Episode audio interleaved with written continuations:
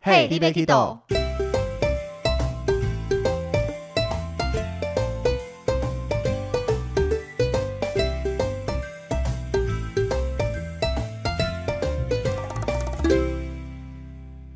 大家好，欢迎收听 Hey, d b Kido，我是维尼。我是豆豆。哦我们今天这一集要来跟大家聊一聊领队的工作日常生活。没错，大家应该敲碗很久了吧？对，这我们的职业，而且有介于我们常常在出团的时候，很多人都会觉得领队好像是出来玩的，什么事都没在做，爽爽的就能赚到钱。有时候是这样，没有错。其实老实讲，当团体很顺利的话，领队工作还算蛮轻松的啦。我们是心灵层面的累，好不好？而且我们还有很多工作的时候是别人看不到的时间，嗯，没错。所以这一集一定要来好好跟大家讲一下，不然让大家误以为我们都在玩就不好了。对，尤其是我自己在带团最生气的一件事情，就是当客人有回馈写意见调查表的时候，上面会有一项领队的服务跟领队的专业。那正常来讲啦，百分之九十的人应该都是勾同样的分数，要么两个都很满意，要么两个都满意。嗯，但是我遇到客人只要勾领队的服务是很满意，但是专业是满意的时候，我系统看到登录上来，心情就会非常不爽。哎、我也会哎、而且我一开始的时候其实蛮蛮常看到这件事情，就是我一开始就刚进入公司的时候，一开始当领队的时候，因为意见调查表，我就是一开始没有那么会讲这件事情，然后后来就变得一开始就是随意讲讲，就呃请大家勾一下，结果就是变成这个样子，就是可能都是勾满意满意满意满意，我觉得整排满意倒还好像我自己做这一行以前有意见调查表这一些在勾分数的时候，我大部分都是全部都勾满意，但是不代表没有做得很好。对我来讲，我勾满意已经是九十分了，嗯，那除非做到让我觉得一些有惊艳 surprise 才会勾到很满意。所以其实一般我的满意出去就是九十分以上，对但是做这一行好像发现 公司要看的是很满意，对满意可能只有六十分而已。所以维尼以前也是奥克哦。那不算奥克吧？那个是我的评分标准跟大家不一样。好啦，啊我的满意是九十，一定要强调一下。 对，但是讲到刚刚，有人跟我们的服务是很满意，但是专业却掉了一格变满意，很想把这些客人集中过来，当面问一下，你到底觉得我哪个专业做的不好？他会说导讲讲解都是导游在讲啊，那你做了什么之类的。讲解本来就是导游的工作啊，领队如果一直拿麦克风讲解，代表导游是很烂的啊。没错，所以这一集真的要跟大家讲一下，让大家不会对我们有误会。看来维尼是真的很生气哦。没我错当面看他已经抱歉镜 了。真的，每次看到这个，心里就会觉得我到底哪里你觉得不好？我觉得我的专业就是平安的把你从台湾带过去，碰到导游，行程中确认导游都有按照我们的行程合约来走，不会说无缘无故把你们带去其他没有在里面的购物站或是行程乱走，没有讲解之类的。那最后平安的再把你们从国外带回台湾，应该对客人来讲，这就是我的专业了吧？对，反正我们做的，他们是可能觉得觉得这件事其实是应该的之类的，然后他们国外导游可能就是像神一般的存在，我毕竟觉得是这样。导游带大家吃喝玩乐，大家比较容易看得到他们。而且我们专业有另一部分，其实我觉得跟空服员有一些雷同，就是我们的专业其实一般客人是不想看到的。像我们专业其中两项就是客人护照掉了，我们会有危机处理，带他如何去报案啦、办理临时护照啦之类的。另外一项就是带客人去医院。你说嗯如果你想看到我专业，可以啊，你现在马上跌倒，我带你去展现我的专业。对，或者是你来机场护照不要带啊。来机场护照不带，好、哦、像还好，就拜拜就好了， 我不用处理。你可以在国外把护照丢进河里，我马上展现专业帮你处理。现在哇，维尼这集已经开始喽，开始暴暴怒喽，把心里累积已久的话讲出来，让大家听了。暴走的维尼。好，所以我们来好好的从我们的工作，包含前置教团到桃园机场集合客人，那带大家到国外机场入境，那交给导游以后，行程中整个相关要做的事情，最后从国外回来到抵达台湾，进到公司结团，这样完成一整团的事情，我们一一来跟大家分享一下这些所有工作内容的酸甜苦辣，应该都是苦比较多啦。还是有开心的事情，不然你怎么还留在这个行业这么久啊嗯，也是。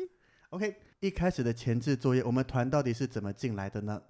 嗯，其实我们公司它会有一个系统，然后你就是时不时的要点击去看一下，哎，今天有多团或是少团之类的，是不是也跟空服员很像啊？空服员的话，他们是每个月会有固定的班表出炉的时间，那每家公司可能规定不一样。那我们领队其实他没有一定什么时候会派团，都嗯看派团主管的心情。嗯像我记得有一次晚上十点多在房间用电脑，想说闲来没事划一下系统，结果那短短半个小时里面进来了三团，嗯，就想说这不是非主管上班时间，怎么会主管在这个时间还派团？他可能心情不好吧，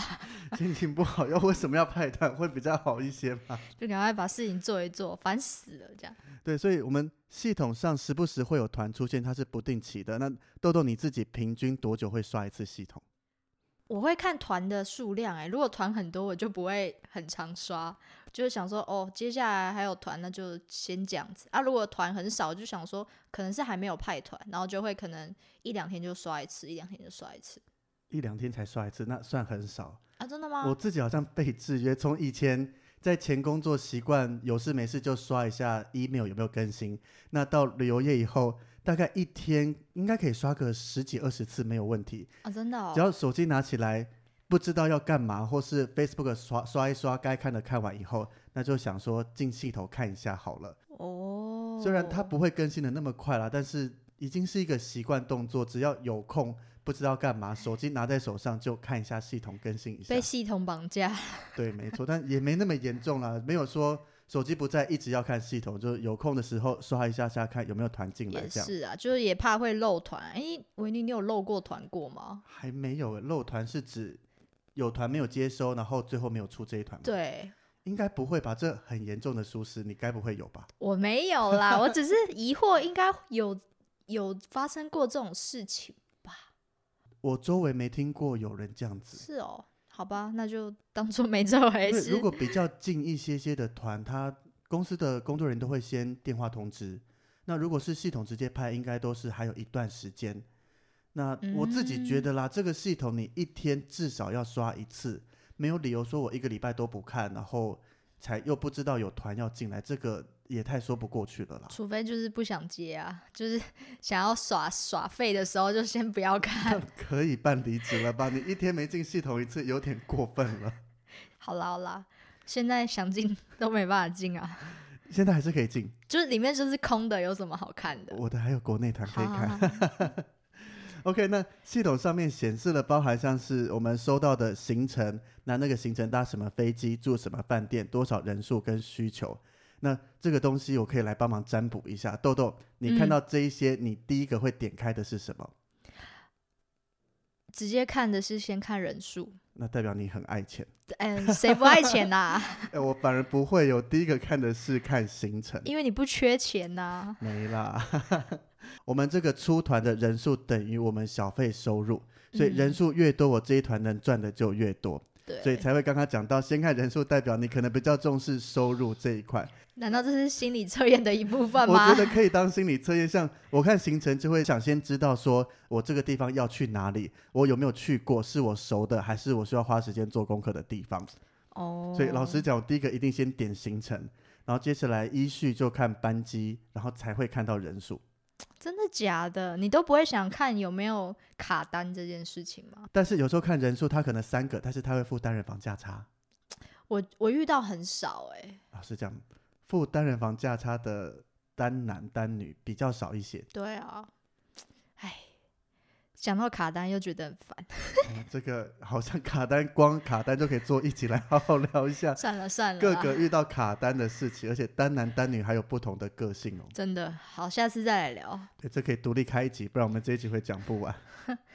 那需求你会看吗？需求老实讲，有时候派团下来时间还久，他需求不会这么快进来，嗯，所以常常看到需求他可能都是空的，就觉得诶是不是可以安心一下？但是到嗯出发前一两个礼拜，业务陆陆续续把需求上上来，才会发现哦，原来我这一团的需求有这么多要注意的事情。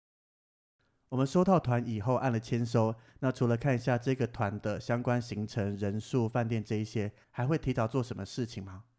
我会看一下，就是有没有没有去过的景点啊，然后就要先做功课这样子。但是不是都有导游在领队要做什么功课？哎、哎、有时候客人也是会问你，客人也是会考你啊，你你你常来吗？什么的啊，这这里厕所在哪里呀、之类的。而且导游在前面带，有时候走在比较后面，客人会喜欢跟领队聊天，对，然后就会开始东问西问，哎、旁边这棵树叫什么名字啦？ 哎、真的哎、我讲到这个我是很生气哎，就是他每次都说哎、领队这是什么花、啊？我想说奇怪，我又不是植物大师，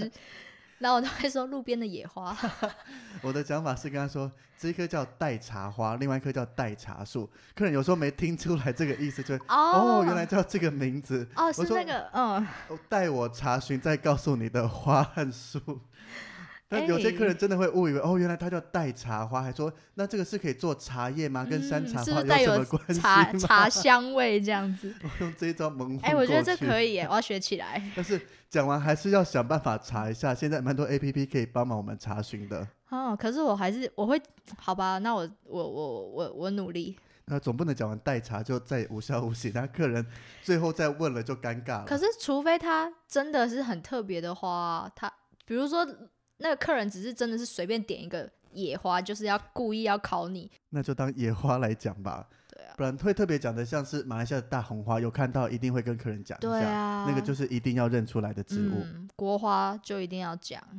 所以看到没去过的地点，对我来讲，一则是兴奋，一则是紧张。因为兴奋的就是我们这个行业能让我们到没去过的地方去走一走，增广见闻还不错。但嗯，紧张的就是客人到时候问东问西，到底该怎么办？我们就走很后面，很后面。跟客人讲，跟着导游，千万不要问我， 对对对对对，我先去那个帮导游跑一下腿之类装。忙一下好对嗯了，对假装在讲电话跟公司联络事不情。是，我们要听导游讲那在行前没去过的地点，你都用什么方式来做功课？ 哦、我会自己上网查一下，就大概看一下那是什么样子。哎、不是，我突然想到，我会直接问人啊啦。问人比较快，我们公司对啊这么多前 对辈对跟学，我会长直姐，接问人。哦突然想干嘛到，还上网查？ 直接群主一 PO，请问有谁走过这个行程？嗯除非是公司首发团，不然理论上来讲，应该都有人可以问到。对对对对而且我们对，公司的学长姐和前辈也都还蛮乐意教的，嗯，所以问他们，他们都可以讲得很清楚，哪些地方该注意啦，厕所在哪里，需要怎么操作或什么的。其实还可以厕所安心真的很不少重要哎、对，我觉得像现在有个职业病，去哪里第一个做功课，先看厕所在哪里，嗯，因为大家一下车，有时候导游还在忙或在讲电话，客人就会问厕所在哪里。没错。所以厕所是领队必备之一，对，它的重要性大于每一个景点的历史、地理、人文相关介绍好。像我们脸上就写着“请问我厕 所在哪里”一领样队。本来就是一个行动询问台啦，尤其客人出国，其实跟导游相比，客人比较相信，大部分会是相信领队，因为毕竟我们嗯是台湾人，跟他们一起出发。嗯，嗯那嗯导游虽然会讲中文，但是必定是外国人，所以对，有些客人感觉起来，他对导游的信任度反而没那么高，比较相信领队所讲的话。嗯对，对，所以这是为什么领队也要做功课，不能全仰赖导游，不不然到时候客人一直问我们，我们也总不好意思说都去问导游，不要问我， 好像显得真的专业性就这样专专低业了度就会变普通。 哦，普通就有点惨了，我最多接受到满意而已。好，好，那接下来收到团以后，我们就要进公司交团。通常交团的时间就会在出发前一天的工作日，要进嗯到公司做许许多多的处理事项。交团其实跟大家讲一下，交团其实就是我们出去的一些资料啊等等的，然后领队要先核对这件事情。主要是跟公司交接，看公嗯司收到这个团有什么要交代给带团的领队的。嗯嗯嗯。那其实中就包含刚刚讲的所有的资料，那一些特殊的需求、特殊的事项，还有所有要交给客人的东西，也都会让领队来做确认。嗯，没错。所以每次我都要从桃园跑到台北，我 嗯们也都是这样，也习惯。还好桃园中立车程很方便啦。是也没错。那交谈的部分会分成几大项目来处理。我自己第一个会做的是先把分房表跟特殊需求拿出来，去确认一下分房表上面各组客人每一组有几个人，把他们分组，这样子一方面在后续排房啦、点名那些也比较方便。那我自己还会在上面做一些自己看得懂的记号，像是有没有交护照，会在上面小小的做个记号。有没有一些比较特别的要现场再做确认的，也会做个小小的记号。嗯，这样到时候客人来了，我一看我的分房表就可以直接跟他做确认，不用再东翻翻西翻翻的。 对。其实我跟维尼差不多哎、就是我一样会先分组，然后做一些只有我看得懂的记号，这样。讲嗯到记号，我觉得蛮好笑的。我有听说过领队说他会看，呃，护照上面的人头像，然后写个记号，比如说这个人光头，他就会旁边写个光这样子。是要方便辨认那个对对人吗？对对对，我有听过哎、我就觉得哇，太酷了吧！但但是你知道，护照上面的照片其实跟本人还是有时候还是会有落差。因为一本护照可以用十年，我用了第一年拍以后，十年后有时候变化会很大。对啊，那我还遇过一次更好笑的是，我那一天是临时去救团，半夜收到几个小时后要出现在机场，所以那团当团的领队有临时状况不能去，那交团是那一团领队去做的。我现场拿掉他的分房表以后，发现他在那张分房表很多地方画了大大小小的爱心。他说：“这到底在搞什么？今天客人看到我一张分房表上面大大小小的爱心，应该会觉得我疯掉了吧？”对啊，所以那几张分本把它全部都画了，我直接打电话跟公司讲说，把电子档寄给我，我后面要想办法去 Seven 去哪里印几张新的分盘表让我自己使用。对我就是等于是自己要自己看得懂的比较好。对，那这个是特殊状况了，通常交团一定是当团领队亲自去交团，嗯呃比，较少委由他人去的状况。除非你是没有时间进公司，对，有可能会连团，你今天回来，明天就要出去，那真的进不了公司，才会嗯请别人帮忙。但我好像还没有遇过这样子哎、我哦遇过好几次，嗯，那就会觉得，诶，其实不用进去交团，有别人帮忙代劳，还蛮不错的啦。好吧，搞不好我也帮你看过。说不定不不对啊，有帮忙看我应该都会知道。通常人是我们自己找的啦，因为我自己可能有一些习惯怎么做，会请帮我看团的人稍微帮我做一下前置处理，这样我到机场也才不用做那么多事情。好吧，除了分房表以外，另外刚刚讲到特殊需求，我们在系统里面也有需求这一项，但是往往需求都要到出发前几天才会陆陆续续进来。那在交谈的时候就要确认大家的特殊需求。那常见的需求包含像是特殊的餐食，吃素啦、不吃牛的部分。嗯，那其他会要求像是房间要在一起的啦，或是机位要靠近的啦。还有另外一项比较重要的就是房间是要大床或双床。嗯，因为这一点可能常出国专业的旅客会比较有需求。那没需求的话，我们只能看饭店给我什么样的房型排下去。虽然会讲需求不保证啦，但是你有需求，我才能优先排给你，才会知道你比较 care 这个部分。因为有嗯些人出国他就一定要两张床，或是一定要大床，他才睡得着。对，需求的部分除了这些常见的外，你还有看过什么样特别的吗？嗯，有啊，我有看过他有需求领队的个性的，就是领队说个性像是比如说他会要求嗯、男领队或女领队，那比如说女领队要年轻的、活泼的、健谈 的之类的。我想说是是怎样？是要选媳妇是不是？你讲这个，我想到我同事，他只要举凡讲到需求说领队活泼、领队热情的，大概都会交给他。另外一个我看过最好笑，被我笑了好久。他团同事的团，他去柬埔寨，需求领队热情如火，让金边到吴哥这一段六小时全程不无聊。 他需求是这样写，真的，他就直接写说需求领队热情如火，全程六小时车程不无聊。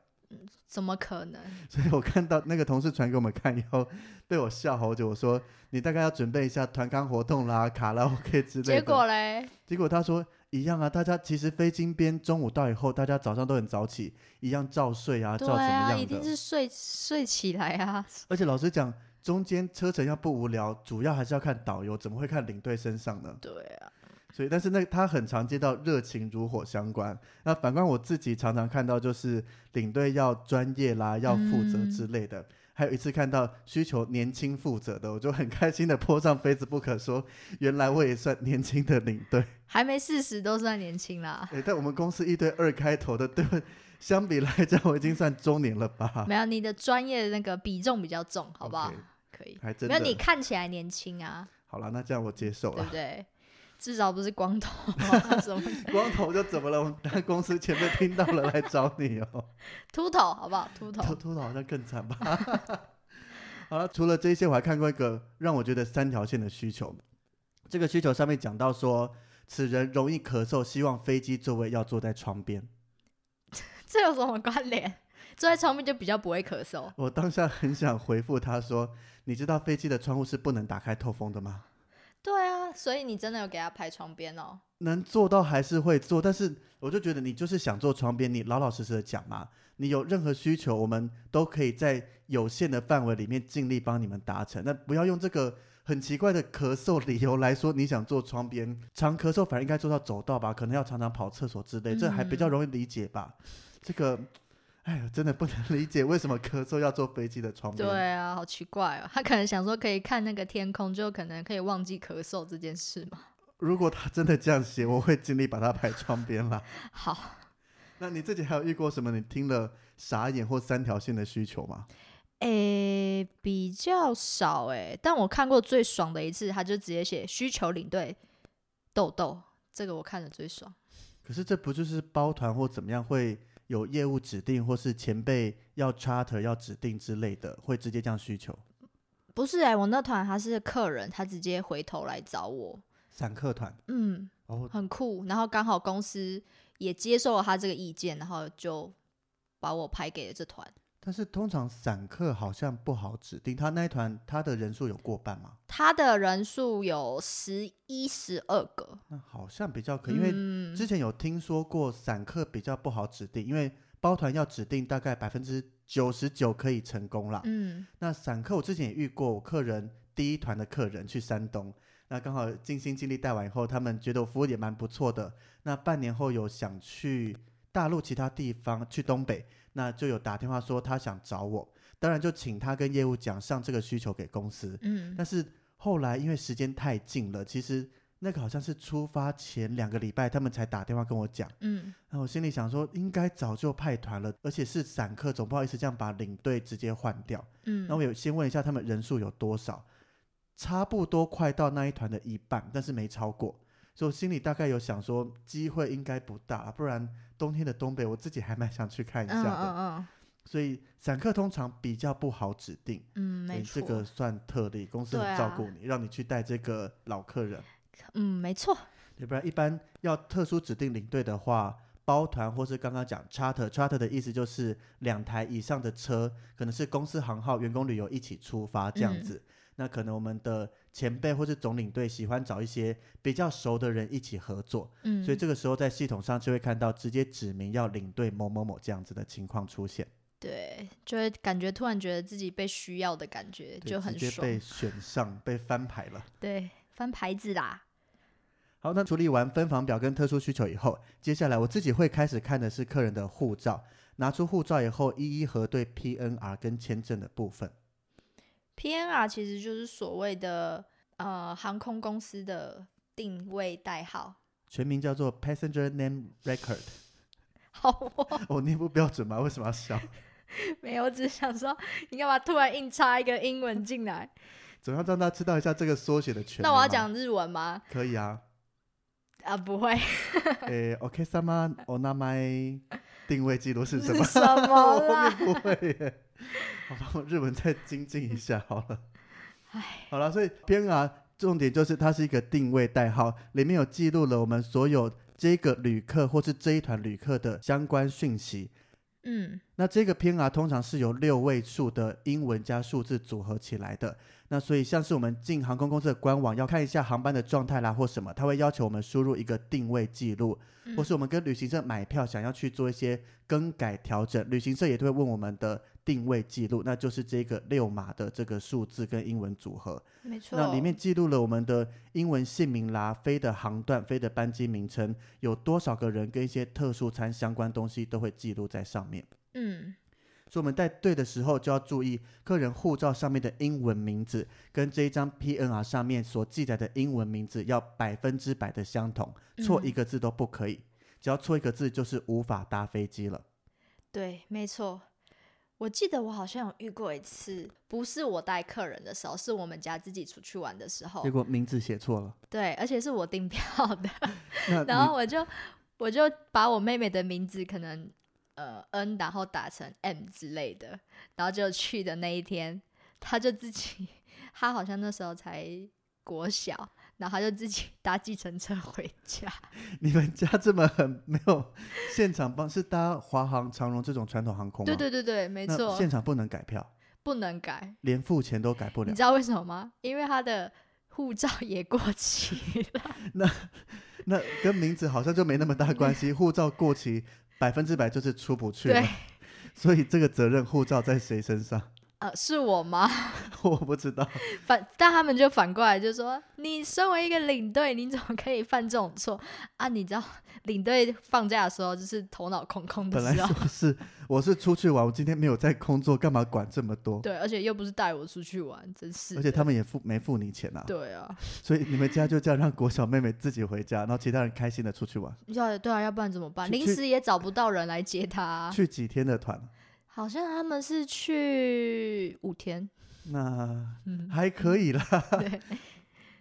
就也是在东南亚国家玩，但我真的忘记是去哪里了。但是从此之后，你妹妹以后出国应该非常记得，一定要先看护照的名字跟有效期限吧。就是我，我有特别记得，我一定要看清楚。好，那也算是功德一件了，让你以后带团的时候永远会记得这一件事情。真的，真的，这印象太深刻了。所以在对的时候，我听说过有人不小心 miss 掉，可能是没看清楚或是对错的。因为其实密密麻麻 PR 上面都是文字，那嗯，密密麻麻有时候一团十几二十个人还好，有时候到三十个人，可能看下来会头昏眼花。那对，不小心错过了，没有看到有打错的话，到机场其实很麻烦。真的而，且这个责任，老实讲，我们领队看过签名画押，也要负一部分的责任。所嗯，以可能现场如果能付钱改票，让客人顺利的出去，那还算小事，至少客人心情没有影响那么大。那嗯，如果今天真的无法改啦，完全出不去的话，那个钱一赔下来，应该蛮可观的。嗯，而且其实不是钱的问题，是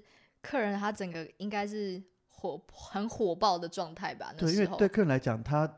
完全没有任何责任，他把护照交给我们。嗯，那公司从业务端交护照进来，公司帮忙订票那一些，其实这些都要一一确认。那没想到一关一关都把它 miss 掉，而且还真的有发生过，虽然不在我真的的身上，但好，而且这好像也是不少见的状况哦。对，时不时好像都有嗯听说过。只是对，通常如果除非是廉价航空，那真的完全动不了，就是现场买一张票，嗯，要重新开票。不然的话，一般传统航空像我们常搭长荣、华航，多多少少都是可以付钱去做一些更改的，让客人还至少可以顺利的跟着一起出去玩。 对，但就是前提是我们钱已经少了一点，对，要去补这一些额外，因为那都不是客人的责任，这些是我们我们的责前任，置工作人员的责任啦。嗯，所以在对护照跟 PR 这一点一定要格外的小心。我们是最后一道关卡，如果我今天现场有查出来，赶快跟公司讲，我就可以没有这任何责任。那客人到底要怎么处理，公司我们后勤就会去帮忙做事情了。对，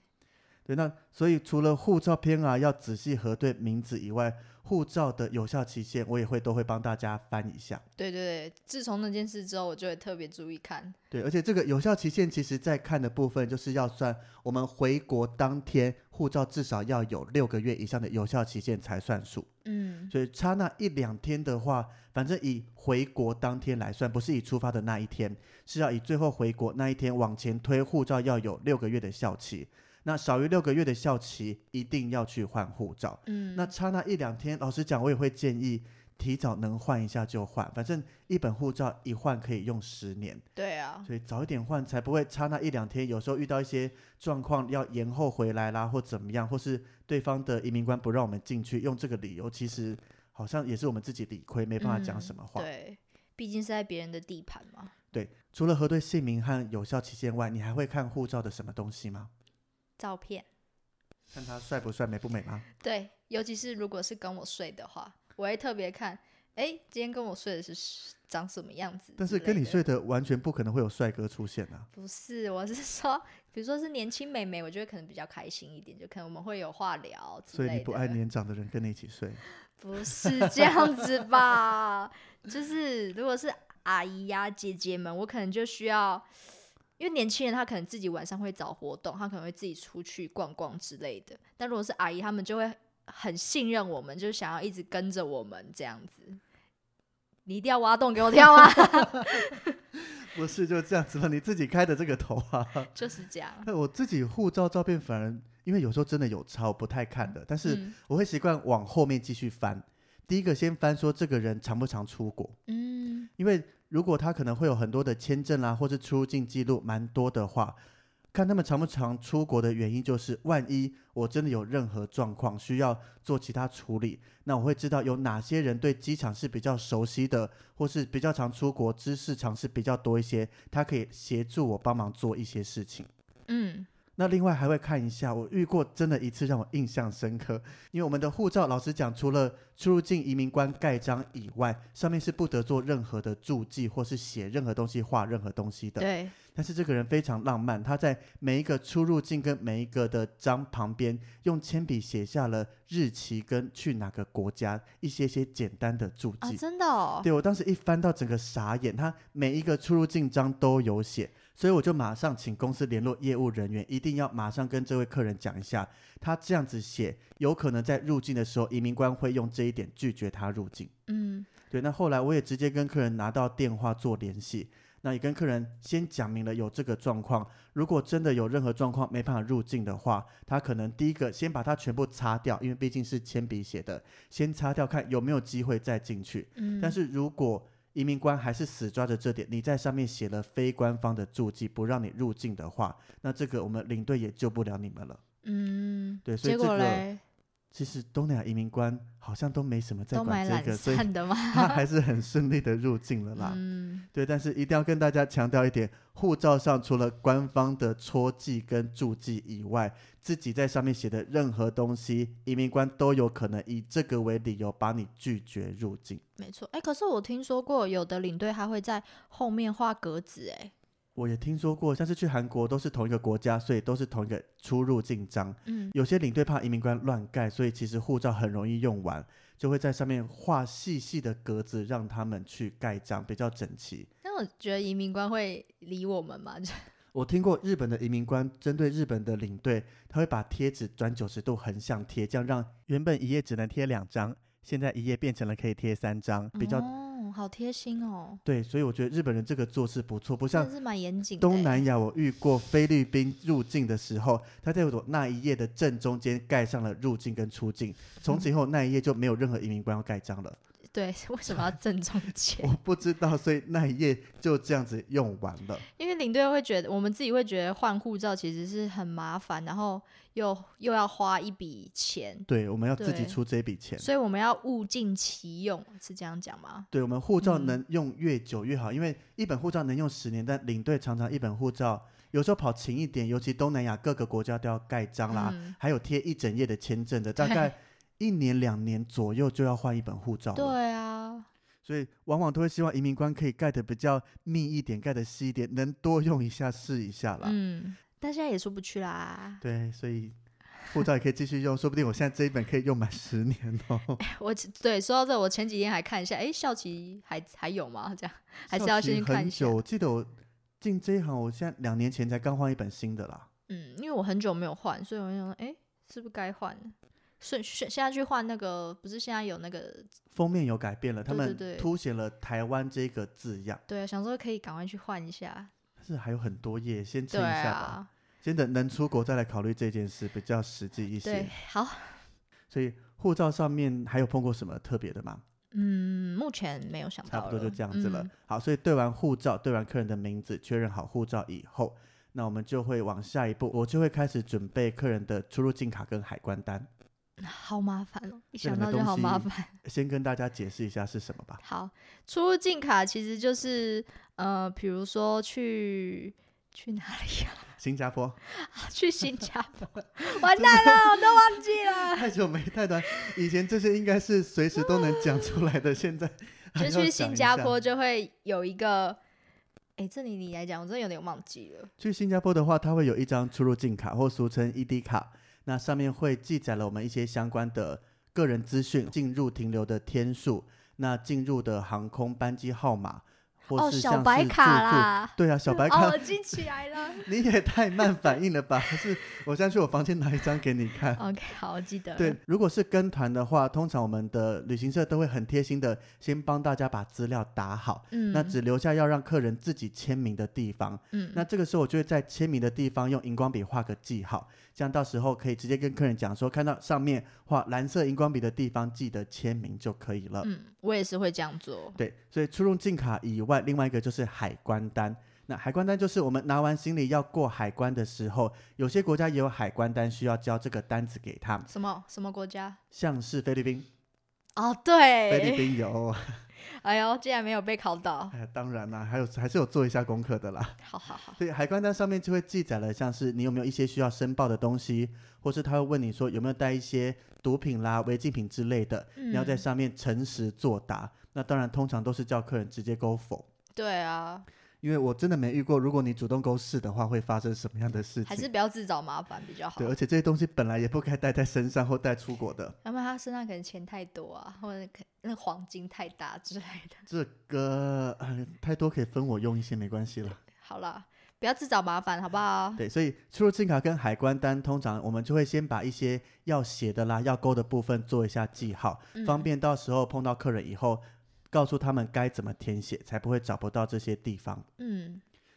做完记号以后，我就会把它们一一塞到护照跟护照套里面，这样子发还的时候，他们拿到一叠，里面所有东西都有，到时候到机场再一个一个跟他们讲该怎么处理就可以了。嗯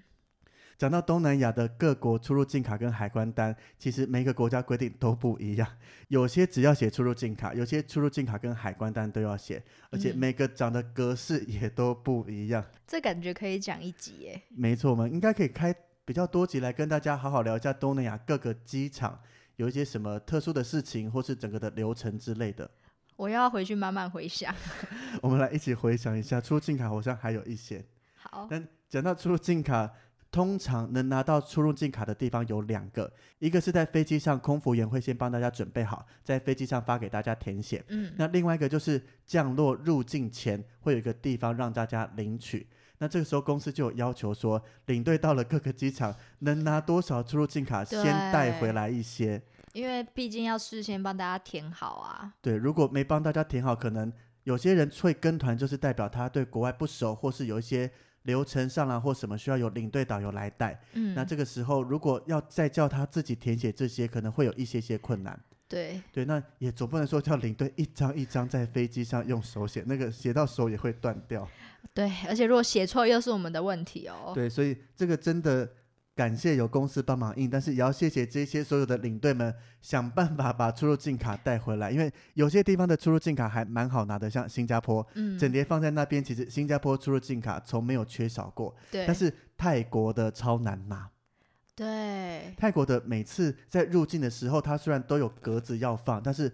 都我会去了空十的次，对，九次都是空的，我只看到一次有少数的卡片在那里。对啊，所以每次要拿的时候，只能跟客人讲说，飞机上大家记得先跟空服员一人拿一张，不要说你已经有了，嗯， 拿完以后下飞机再交给领队就好哎、了。可是我都直接跟空姐说，你发剩了可不可以都给我？我也讲过，但是有时候空服员会说这班班机很满，不一定有剩，嗯，所以我会双重保障，一样请客人一人拿一张，再跟空服员讲有多的给我。有时候在热门期间，同一架飞机上就有非常多团在上面，嗯，每个领队都要跟空服员要这 个出入境卡。老实讲，一台飞机上也不会备太多的数量啦，对，所以有时候空服员也很为难。